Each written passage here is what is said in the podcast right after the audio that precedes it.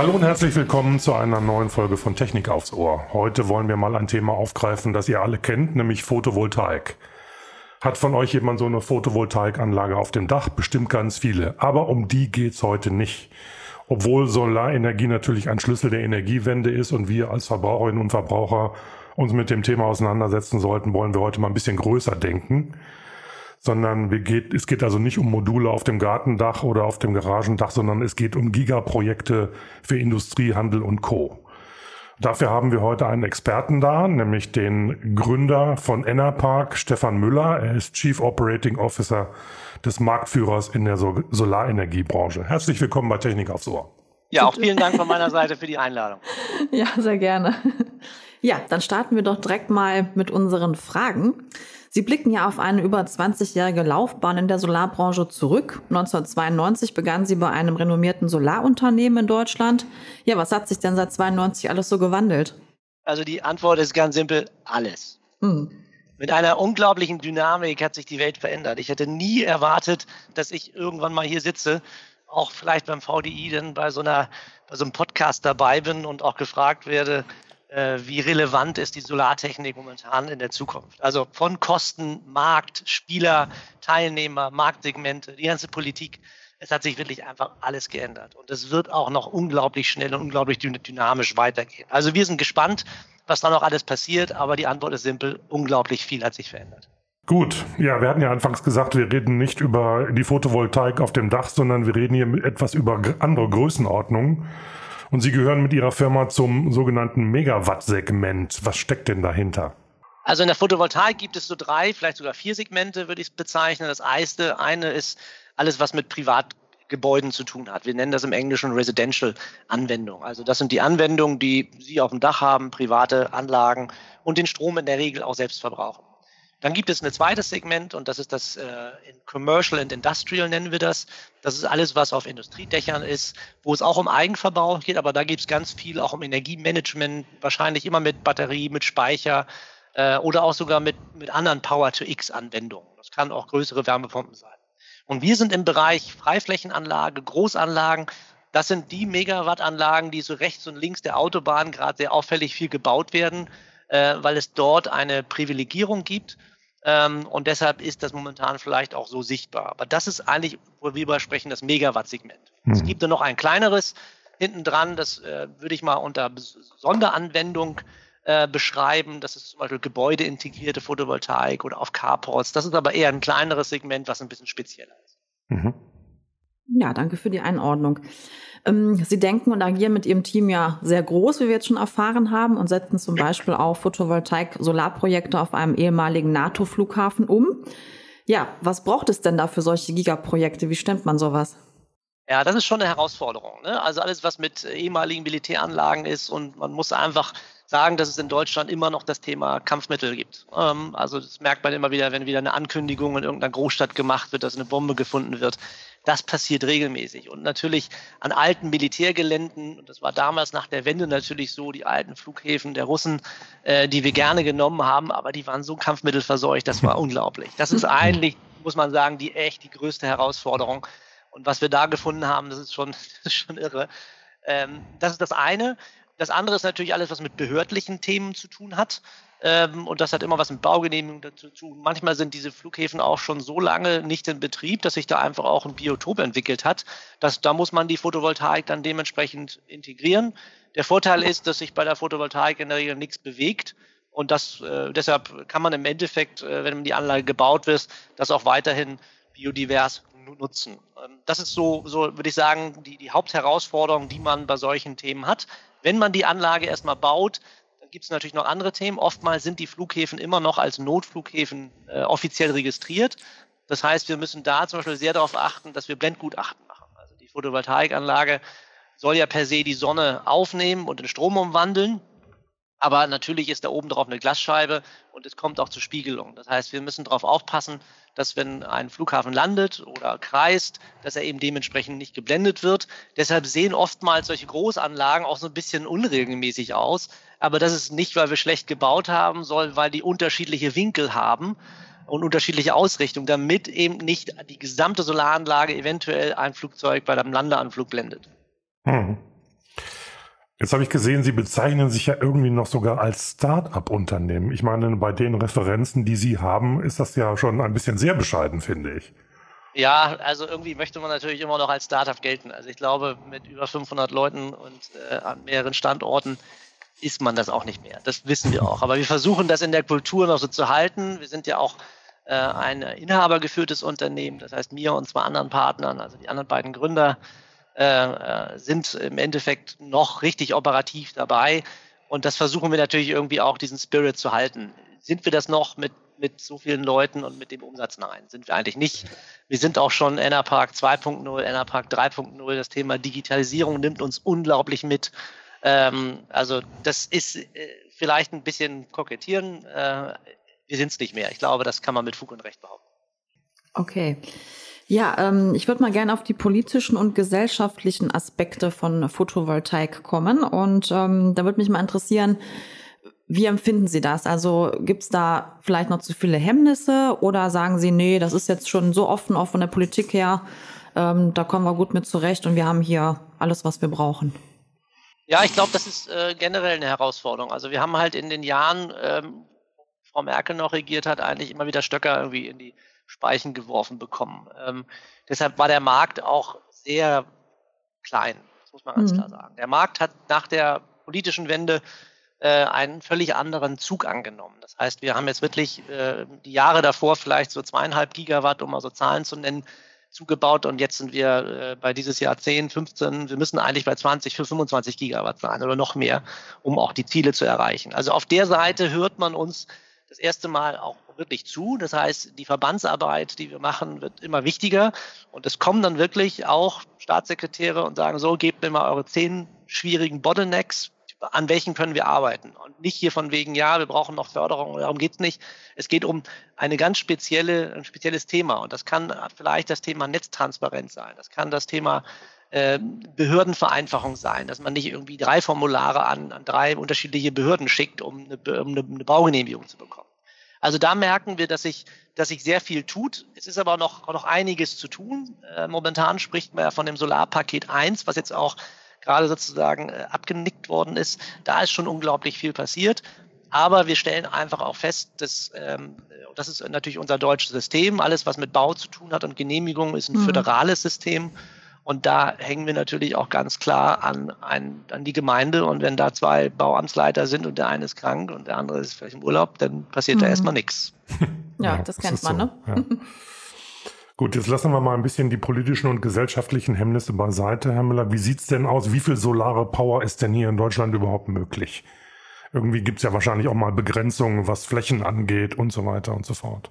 Ja, ich sagte ja schon ganz am Anfang, dass wir eigentlich drei Segmente haben. Ne? Und dann sagen wir mal ruhig vier. Also, aber die drei Segmente teilen wir mal ganz einfach auf. Und wenn wir die 200 Gigawatt nehmen, die noch, die noch gebaut werden sollen, oder sind ja nicht ganz, und das durch drei teilen, dann äh, stellen wir fest, dass wir eigentlich gar kein Flächenproblem haben.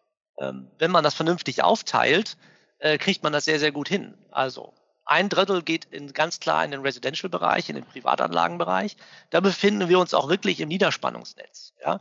Ähm, dass man natürlich über Energiemanagementsysteme, Smart Metering äh, das alles steuern muss, ist klar, aber erstmal physisch ist das ohne weiteres machbar. Ähm, das Commercial Industrial Segment, also der mittlere große Segment für Industrieanwendungen, der ist noch so ein bisschen unberührt. Da tut sich auch sehr, sehr viel gerade, weil natürlich auch der Mittelstand dann ganz klar sagt, nee, wir müssen erneuerbar, wir müssen grün werden, wir können nicht einfach äh, CO2-Zertifikate von abgeschriebenen Wasserkraftwerken aus Norwegen kaufen. Das geht nicht, sondern wir müssen ehrlicher sein und authentischer. Und der andere Drittel ist dann eben die Freifläche. Und da haben wir eigentlich gar kein Problem, weil wir auch immer noch unglaublich viele Flächen Industriebrachen haben, ob das alte Rangierbahnhöfe der Bahn sind oder äh, das geht eben, was ich eben auch sagte, rechts und links der, der, der Bahnstrecke oder der, der Autobahn dort kann man keinen ökologischen landwirtschaftlichen Betrieb irgendwie richtig führen. Das ist eine Herausforderung. Und die Flächen, die sind eigentlich alle da. Das heißt, die Zahl bis 2030, 2015 Gigawatt zu erreichen, da sehe ich eigentlich aus Flächensicht kein Problem mehr. Mhm. Die Herausforderung ist aber ganz klar alles, was mit dem Netz zu tun hat, alles, was mit Netzanschluss zu tun hat, die Überlastung des Netzes. Das werden wir auch schon äh, in den nächsten Jahren spüren. Das spüren wir jetzt schon und das wird auch noch stärker. Wenn wir dann aber noch mal einen Schritt weitergehen auf keine Ahnung, 1000 Gigawatt, um, äh, um dann auch äh, die enorm, den enormen, enormen Anstieg der Elektrifizierung in Deutschland irgendwie abzufangen, dann kann das sicherlich nochmal eine Herausforderung werden. Aber ich glaube, dass wir flächenmäßig genügend Dächer, genügend Flächen, genügend Industriegebiete noch haben, Konversionsflächen, um das umzusetzen. Also da bin ich sehr positiv. Mhm. mhm. Ja, was müsste denn aus Ihrer Sicht äh, bei dieser Herausforderung, die Sie angesprochen haben, passieren? Also, dass das mit den Netzen auch hinhaut in Zukunft? Ja, ich meine, ähm, im VDI wurde das ja auch schon, auch schon auch mal kritisch angemerkt, dass man immer wieder gesagt hat, man muss die Nord-Süd-Trasse haben und mhm. äh, es gibt dann halt äh, auch äh, Bundesländer, die äh, vor kurzem gesagt haben, nee, wollen wir nicht, brauchen wir alles nicht. Äh, und jetzt auf einmal wird gerufen und gesagt, äh, warum kommt die Industrie dann auf einmal nach Norden, nach Schleswig-Holstein? Ja, weil hier der Strom ist. Also mhm. wir haben dort politisch noch echt dickes Brett zu bohren. Und da müssen sich alle föderalen Länder auch wirklich hinsetzen und sagen, wir, brauchen, wir müssen dieses Netz verbessern, wir müssen diese Infrastruktur verbessern, wir müssen das Smart Metering Rollout hinkriegen, wir müssen äh, auch die, die, die, die Netze nochmal noch mal verstärken. Da gibt es viele gute Ansätze, ähm, aber ich glaube, da hat Herr Habeck noch, noch wirklich echt viel zu tun. Das ist ein dickes Brett, das ist halt echt total ein politisches Thema, was schwierig ist. Technisch, glaube ich, umsetzbar, politisch sehr schwer. Mhm. Müller, jetzt wollen wir mal so ein bisschen die politische oder die Rahmenbedingungsszene verlassen. Ich würde mir gerne mal von Ihnen anhören, wie so, ein, wie so ein Ablauf eines Riesenprojektes ist. Also Technik, Prozesse, Mitarbeitende, Fläche und so weiter. Wie gehen Sie da vor? Von A bis Z? Naja, nicht vielleicht von A bis Z, aber so in groben Zügen. Ich kann mal einfach ein Beispiel nehmen. Und zwar wir, bauen wir gerade eine sehr große Anlage in Zwickau neben dem VW-Werk. So ist, glaube ich, vielleicht auch mal ein ganz, ganz interessanter Ansatz. Äh, da passieren manchmal einfach Zufälle. Also wir haben ein Grundstück neben dem, neben dem, dem Werk, der VW-Werk in Zwickau, ähm, äh, gekauft und haben da eine Solaranlage gebaut. Das war eine alte Industriebrache. So, irgendwann rief wirklich der Werksleiter physisch bei mir an und sagt, Herr Müller, ich habe gehört, dass Ihnen die Anlage gehört. Können wir den Strom haben? Und so gingen dann die Gespräche los. Hm. Ähm, die Gespräche sind dann weitergeführt worden, dass wir zusammen dann, äh, dann auch mit Landbesitzern gesprochen haben, dass wir auch mit VW zusammen beim Bürgermeister in Zwickau waren, äh, und mit dem gesprochen haben, um dann halt zu sagen, wir würden gerne weitere Flächen haben, weil VW würde gerne den Strom direkt von der Solaranlage beziehen, der direkt auch neben dem Werk ist und auch nicht ins Netz eingespeist wird, sondern direkt verbraucht wird. Dann beginnen die Projektentwickler loszulegen. Projektentwicklung bedeutet in der Regel Begutachtung, Bewertung von Land, von Flächen.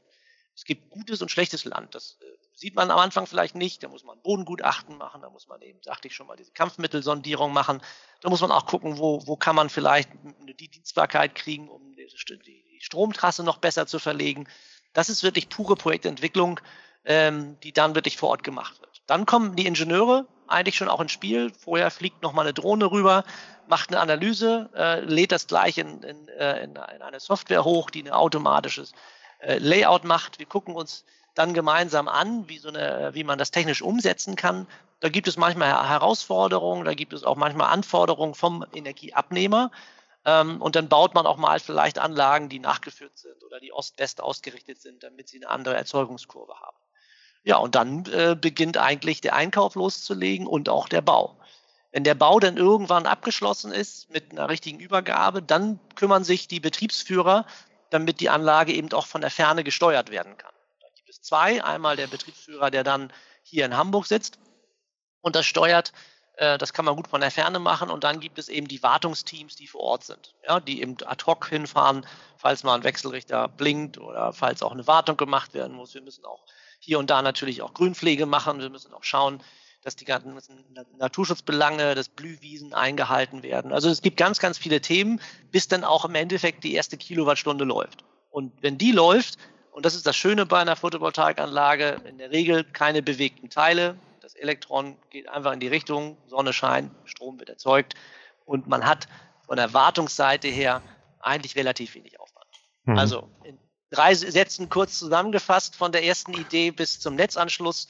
Aber wie gesagt, technisch hochspannend und, äh, und es gibt immer wieder kleine Themen, äh, die natürlich dann aufkommen, wo man, wo dann eben der Ingenieur und der, oder die Ingenieurin eben planerisch einsteigen müssen und sagen, nee, das müssen wir anders machen. Das ist spannend. Zusatzfrage, gibt es denn auch bei Ihnen Konfliktpotenzial mit Naturschutzleuten oder, also ich sag mal, die Kollegen mit, von der Windenergie haben da ja einiges zu berichten. Äh, nicht nur was die Reglementierung angeht, sondern auch diese Themen. Gibt es die bei Ihnen auch oder ist das eher nicht der Fall? Eher nicht der Fall. Also es ist eher so, dass, äh, dass wir dann eben gerne dazugezogen werden, wenn vielleicht die Windanlagen, ich sag mal, in Gemeinderaten nicht so überzeugend sind. So würde ich es mal jetzt freundlich rüberbringen. Das heißt nicht, dass Solar besser ist als Wind. Wir brauchen ganz klar beides, wenn wir die Energiewende schaffen wollen. Aber es ist natürlich einfacher, eine Anlage zu bauen, die sich nichts bewegt und man kann die Abstände zwischen den Reihen, man kann Blühwiesen machen, man kann Lesesteine äh, irgendwie toll machen, man kann auch kleine Biotope erzeugen.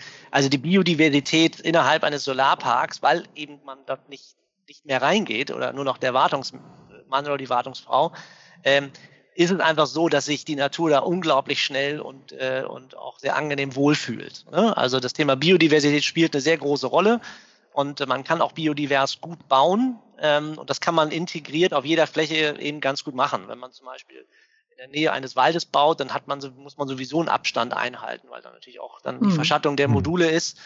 Ähm, und aus dem Grund kann man da eben ganz toll alle alten Wurzeln, das haben wir jetzt in Zwickau gemacht, alle eingesammelt, auf einen riesen Berg geworfen und innerhalb von Viertel, halben Jahr sind dort äh, Eidechsen ohne Ende irgendwie äh, entstanden. Also das ist, das ist ganz spannend. Also wir haben da weniger äh, dieses Thema, was die Windleute haben. Die Urlaubszeit geht langsam zu Ende. Nach und nach kehren alle in den Arbeitsalltag zurück. Das fällt vielen schwer. Deshalb hat Delia Gronau vom Mehr als Technik-Team des VDI Wissensforums für euch ein paar nützliche Tipps, wie man den Wiedereinstieg nach dem Urlaub so angenehm wie möglich gestalten kann. Delia, warum fällt der Wiedereinstieg in den Arbeitsalltag nach dem Urlaub so schwer? Ganz einfach. Im Urlaub ist man ganz bei sich und man macht hauptsächlich Dinge, die einem Spaß machen. Man hat keine Termine und Verpflichtungen und lebt ungezwungen in den Tag hinein. Aber genau das, was uns im Urlaub so gefällt, nämlich achtsam mit sich umzugehen, kann man auch in den Arbeitsalltag integrieren. Und wie mache ich das? Das muss gelernt werden. Der Mensch ist und bleibt ein Gewohnheitstier. Und Achtsamkeit muss zur Gewohnheit werden. Um das Ganze in seinen Alltag zu integrieren und die Motivation bei sich und auch bei seinen Mitarbeitenden hochzuhalten, kann man gezielt Seminare belegen. Im Mehr als Technikbereich des VD Wissensforums zum Beispiel. Hier beschäftigen wir uns mit den wichtigen soften und methodischen Kompetenzen unserer Zeit. In den Weiterbildungen erhält man viele wertvolle Tipps für den Berufsalltag. Sein Zeitmanagement angehen und morgens beispielsweise gezielt eine Stunde seine Benachrichtigungen auszustellen, um seine To-Dos zu priorisieren, kann ein enormes Stück Achtsamkeit in den Alltag integrieren. Und wie kann ich die Motivation langfristig aufrechterhalten? Indem ich mir Ziele setze und mir vornehme, diese bis zum Jahresende zu erreichen. Als Ansporn kann ich mich für jedes erreichte Ziel belohnen und mir etwas Gutes tun. Danke, Delia. Du möchtest deine persönlichen und methodischen Kompetenzen ausbauen? Das VDI Wissensforum hält zahlreiche Seminare für dich bereit. Soft Skills, die den Arbeitsalltag erleichtern, dich fit machen für den nächsten Karriereschritt, für Führungskräfte oder gezielt im Projekt. Neugierig geworden? Dann besuche uns auf www.vdi-wissensforum.de-mat. Ja, jetzt hatten wir schon ganz zu Beginn ja gesagt, dass sich sehr viel gewandelt hat in der Branche, auch in der Entwicklung. Also das äh, alles hat er gesagt. Genau, es hat sich alles gewandelt.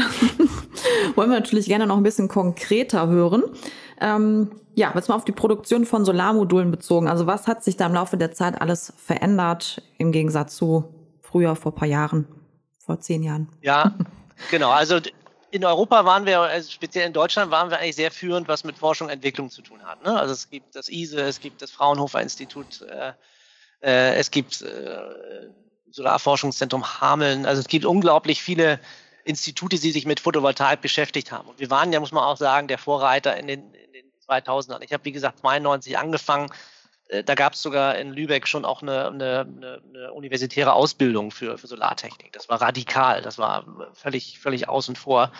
Ähm, und das hat sich natürlich jetzt über die Jahre unglaublich geändert. Äh, die Solarindustrie ist komplett abgewandert. Wir haben auch ein, ja, ich sag mal, geopolitisches Problem, weil wirklich 90 Prozent äh, der gesamten Solarmodule und zwar mit der gesamten Wertschöpfung von Wafer, Siliziumzellen und zum Modul aus Asien kommen, größtenteils mhm. aus China das ist eigentlich unser, unser Hauptthema, was, was wir momentan sehen und wo wir auch, äh, glaube ich, sehr stark daran arbeiten müssen, dass das wieder besser wird. Und wie? Also kann man die Abhängigkeit, sage ich jetzt mal, von China verringern? Ja, ich denke schon. Und es gibt ja auch große Diskussionen gerade. Und äh, eine Firma, auch interessant, Meyer Burger, ähm, kommt ja eigentlich aus der Schweiz, ist eigentlich ein Hersteller von Maschinen für Solarmodule gewesen. bis sie irgendwann gemerkt haben, wir, sind eigentlich ziemlich gut, warum bauen wir das einfach nicht selber? Und haben mhm. sich dann sozusagen mhm. aus dem Maschinenbau in der Wertschöpfungskette erweitert und äh, sind dann sozusagen am Solar Valley ja, im Osten von Deutschland sehr, sehr stark und präsent. Aber das reicht noch lange nicht. Also wir müssen eigentlich äh, viel, viel größer denken. Heute hat eine Fabrik eine Größenordnung von 30, 40 Gigawatt oder so. Und, und ähm, so müssen wir auch denken. Und das sehen wir, dass diese Diskussionen stattfinden. Wir werden auch öfter mal dahin zugezogen in, in kleineren Gesprächen, um auch so ein bisschen den Markt zu beleuchten und zu sagen, wo geht der Zug hin? Ähm, und, äh, und das finde ich auch gerade ganz spannend. Und das hat jetzt auch natürlich was damit zu tun, um unabhängig zu werden. Ähm, aber es hat auch damit was zu tun, ähm, dass wir auch wissen, was wir produzieren und wo wir es produzieren. Und dass wir das idealerweise natürlich mit einem sehr, sehr kleinen CO2-Fußabdruck machen. Und das spielt natürlich dann auch eine sehr große Rolle, dass man dort die Module produziert, wo sie auch final hm. genutzt werden. Und das ist dann eben in Europa. Hm. Wie bewerten Sie denn die also haben Sie jetzt eigentlich schon gesagt, aber ähm, wenn man auf Europa und auch Deutschland schaut, haben wir da vielleicht auch irgendwie ja den Anschluss verpasst, so lange gewartet? Kann man das Ich glaube, wir sind kurz davor. Ich glaube, mhm. wir sind kurz davor. Also wenn wir jetzt nicht die Entscheidungen treffen und ich meine bitte jetzt, jetzt heißt, äh, ja. wenn wir jetzt noch mal ein, zwei Jahre warten und auf die nächste Wahl oder sowas, mhm. dann ist der Zug abgefahren. Das mhm. muss man mhm. ganz klar sagen. Also ähm, die ganze Infrastruktur, das gesamte Supply Chain, wie man sagt, zwischen einer Fabrik ja, das ist ein unglaublicher Aufbau. Also jetzt mal auch ganz einfach gesagt, warum ist Elon Musk nach Deutschland gekommen? Natürlich, weil hier die Abnehmer sind, aber hier ist die Infrastruktur. Mhm. Ja? Und das Gleiche ist, ist momentan, was wir hier aufbauen müssen. Es gibt keine Glasmodul-Infrastruktur in Deutschland mehr oder in Europa.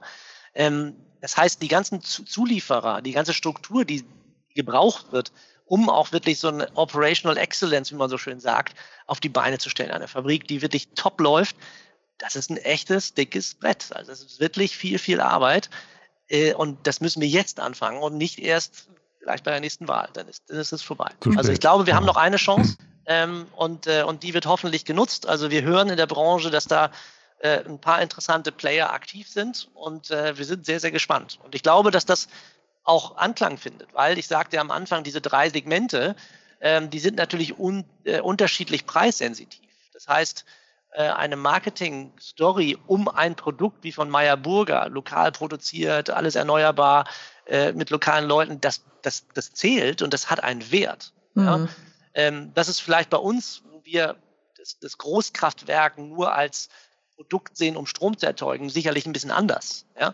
Ähm, aber der Markt wird definitiv da sein. Und das glaube ich, äh, da haben wir eine große Chance, die sollten wir jetzt echt nicht äh, uns aus der Hand nehmen lassen. Und ich hoffe mal, dass in den nächsten Wochen, Monaten äh, eine Ankündigung kommen wird und dann haben wir noch eine Chance. Ja, das wäre gut.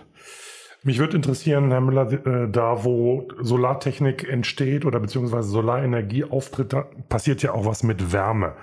Äh, beschäftigen Sie sich bei Ihren Photovoltaikmodulen auch mit dem, nicht nur mit dem Strom, sondern auch mit Wärme? ähm, indirekt. Also es gibt ja die sogenannten PVT-Module, ähm, wo eben, wo man sozusagen Wärme und Strom gleichzeitig macht. Das ist nicht so unser Ding. Da habe ich auch so ein bisschen, ich will nicht sagen, Bedenken, weil alles, was mit Wasser und Strom irgendwie ist, das finde ich passt nicht so richtig zusammen. Ähm, da habe ich, habe ich so meine, meine Bedenken. Ich glaube, dass das Spezialanwendungen sein werden. Ähm, aber indirekt natürlich schon. Das heißt, äh, wir reden jetzt alle auch von der großen Wärmewende, die kommen soll. Also einerseits kann man natürlich Wärme und Kälte über Wärmepumpen machen, aber äh, wir können sie auch, wie im Osten immer schon, alles über Fernwärme machen oder in mhm. größeren Städten. Und äh, dort hat sich auch schon, glaube ich, was Spannendes entwickelt, dass also ähm, große Fernwärmebetreiber ähm, aktiv an den, auf die Börsenpreise gucken und wenn die Börsenpreise negativ sind, dann schmeißen die einfach ihren ihren Heizstab an und, äh, und äh, sind netzdienlich erstmal, um, um den, den Strom, sag ich mal, abzunehmen, kriegen dafür teilweise noch Geld, können Wärme erzeugen und damit auch Geld verdienen. Also dieses Thema Wärme und Strom gehört schon zusammen. Das habe ich so ehrlich gesagt auch die letzten Jahre nicht so gesehen, ja, weil ich immer nur das Strom im Kopf habe, das Thema.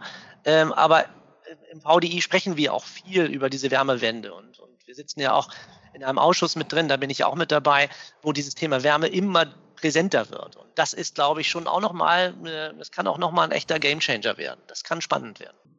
Ja, woran wird denn äh, geforscht in Ihrer Branche? Kann man da Ausblicke geben, was da noch alles möglich ist und was da thematisch aktuell in der Forschung los ist?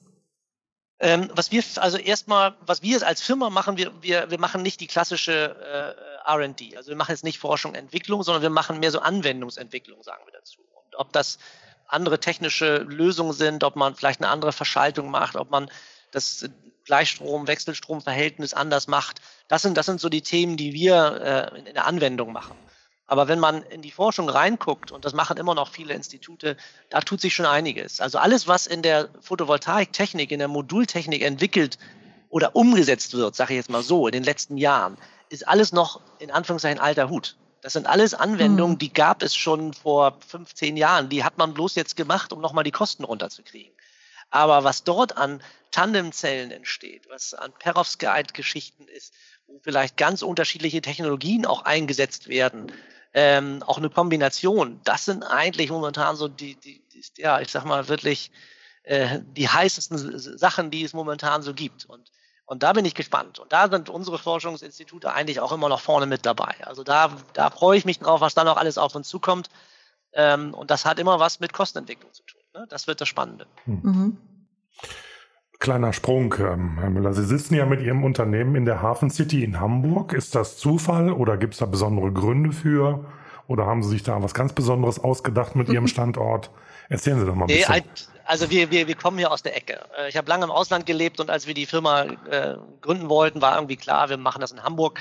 Hamburg war so ein bisschen in der, in der Frühzeit schon auch so ein kleines Zentrum der Erneuerbaren. Ne? Also ob das die, die BP Solar war, die hier war, ob das die Shell auch war, die Conergy-Gruppe, ein großes Unternehmen, sind also ganz viele kleinere Firmen dann daraus auch entstanden und die sind immer noch hier. Also äh, man hat viele ähm, äh, Bekannte, die man immer noch wieder hier trifft. Und, äh, und als wir dann ähm, nach Hamburg gegangen sind, haben wir uns einen normalen Standort ausgesucht. Und wir haben uns jetzt aber entschieden, vor einigen Jahren auch ein eigenes Bürogebäude zu bauen, das natürlich auch äh, CO2 optimiert ist. Wir haben Photovoltaik auf dem Dach in der Fassade. Wir arbeiten mit, mit Speichern zusammen, die äh, die ganze Energie am Wochenende dann speichern und dann wieder abgeben. Ähm, das ist äh, total spannend und die Hafen City ist einfach architektonisch und bautechnisch gesehen einfach der Hammer. Also hier, äh, also ich glaube, das ist die, die größte Entwicklungs- und, und Immobilienfläche, die in Europa jetzt in den letzten Jahren irgendwie entstanden ist. Und hier sitzen wir jetzt und ich gucke so auf die Elbe direkt und das äh, macht total Spaß, im neuen Bürogebäude zu sitzen. Und, äh, und da freuen wir uns einfach total drauf. Also es hat sich einfach so entwickelt ähm, und wir sind jetzt einfach froh, dass wir hier sitzen und, äh, und Hamburg ist einfach auch ein cooler Standort. Ja, super. Also Hamburg ist auch eine schöne Stadt. Ich dachte nur immer, in Hamburg scheint so wenig die Sonne und es regnet so viel. Reicht denn da die Sonnenenergie aus, um Ihr Gebäude energetisch zu versorgen? Ja, ja, ja, doch, doch. Also wir reden ja immer über die Jahre. Also äh, der Hamburger beschwert sich natürlich gerne über das Wetter immer, äh, aber im Großen und Ganzen äh, passt das schon. Äh, wir haben hier insgesamt 150 Kilowatt auf dem Dach, wie gesagt, in unterschiedlichen technischen Anwendungen. Äh, und das macht, äh, macht Spaß, das zu sehen. Die Anlagen laufen und die sehen cool aus. Und ähm, ja, also deshalb, das, da ist Hamburg schon nicht schlecht. Haben Sie das dann in-house mit Ihren eigenen Leuten umgesetzt, also am Unternehmenssitz, oder brauchten Sie da Unterstützung? Nee, das haben wir schon selber gemacht alles. Ne? Da haben wir äh, auch unser, unser Systems Engineering mit reingenommen, die sich dann mit diesen Themen auch nochmal extra beschäftigt haben. Wir haben immer noch äh, eine Menge Ingenieurinnen und Ingenieure, die auch aus, so aus diesem Bereich gekommen sind. Und da sagte ich ja immer, das ist so der Abschluss äh, in dem Bereich, der letzte Teil in diesem Segment für neue Anwendungen. Und das ist eben gebäudeintegrierte Photovoltaik. Mhm. Das ist spannend zu sehen, das ist technisch herausfordernd, äh, ingenieurtechnisch eine, eine, auch ein spannendes Thema. Ähm, und da haben wir uns natürlich mit unseren eigenen Leuten auch hingesetzt. Stichwort eigene Leute, Stichwort Ingenieurinnen und Ingenieure. Wir reden ja im Moment hier mehr oder weniger täglich über den Fachkräftemangel hier in Deutschland. Inwieweit betrifft Sie das denn? Finden Sie die Leute, die Sie haben und brauchen? Ähm, ja, es, hat, es ist, wie gesagt, ich sagte, es ändert sich ja alles irgendwie in der Welt und es ist nichts mehr statisch. Und ähm, für uns kommt gerade zwei Sachen so ein bisschen zu Pass. Ähm, ähm, die, die, Baubranche ist gerade am Kriseln. Äh, das heißt automatisch, dass da vielleicht interessante Bauleiter, Monteure, Montageleute frei werden. Äh, das ist für uns dann natürlich auch wieder von, von Vorteil. Das passiert schon, dass da mehr Bewerbungen reinkommen und das ist, äh, ist interessant. Auf der anderen Seite, wir haben, sind immer auf der Suche nach Technikerinnen und Technikern, ähm, nach Installationspartnern, mit denen wir dann enger auch zusammenarbeiten und das ist immer noch schwierig. Ne? Also mhm. alles, was so ein bisschen, ich sag mal, auf der, auf der Straße passiert, äh, ähm, das klassische Elektrohandwerk, Montagehandwerk, Servicehandwerk, das ist wirklich extrem schwierig, die Leute zu finden. Und da gibt es fast nichts mehr. Das ist mhm. wirklich ein echtes Thema. Ja. Tja, was will man sagen? Ne? Ja, gut. so ist das. Das betrifft halt viele im Moment. Ja. Ne? Ja. Genau. Ähm, ja, dann würden wir jetzt schon zum Abschluss des Podcasts kommen und da stellen wir eigentlich immer eine perspektivische Frage und das natürlich auch an äh, Sie. Ja, wo sehen Sie denn den Energiestandort Deutschland, sag jetzt einfach mal in zehn Jahren? Ähm, ich würde die Frage anders geben. Wir haben ja ein Ziel bis 2030. Mhm. Das ist jetzt nicht mehr in zehn Jahren, sondern in sieben schon. Ich glaube, dass wir bis dahin sehr, sehr gut vorankommen werden. Ja? Sofern wir weiterhin äh, auch äh, die politische Unterstützung kriegen, die die Energiewende auch braucht. Also da mache ich mir keine, keine großen Sorgen und bin auch echt optimistisch. Mit allen Themen, ob das jetzt auch die Chipindustrie ist, die wieder ein bisschen besser läuft, auch äh, Handwerkermangel und so weiter. Also ich glaube, dass wir das bis 2030 hinkriegen. Aber wir müssen uns darauf vorbereiten, was zwischen 2030 und 2040 passiert. Ja, ja. das ist auch ein gutes Statement Prima. zum Schluss. Okay. Herr Müller, vielen Dank für Ihre Zeit. Das war ein gutes Gespräch mit einem äh, erfahrenen Start-Upper aus der Energiebranche, aus der Solarbranche. Und ich denke, es war ein schöner Überriss oder Abriss über das, was da gerade bei Ihnen alles in Ihrer Branche und in Ihrer Industrie passiert. Vielen Dank für Ihre Zeit.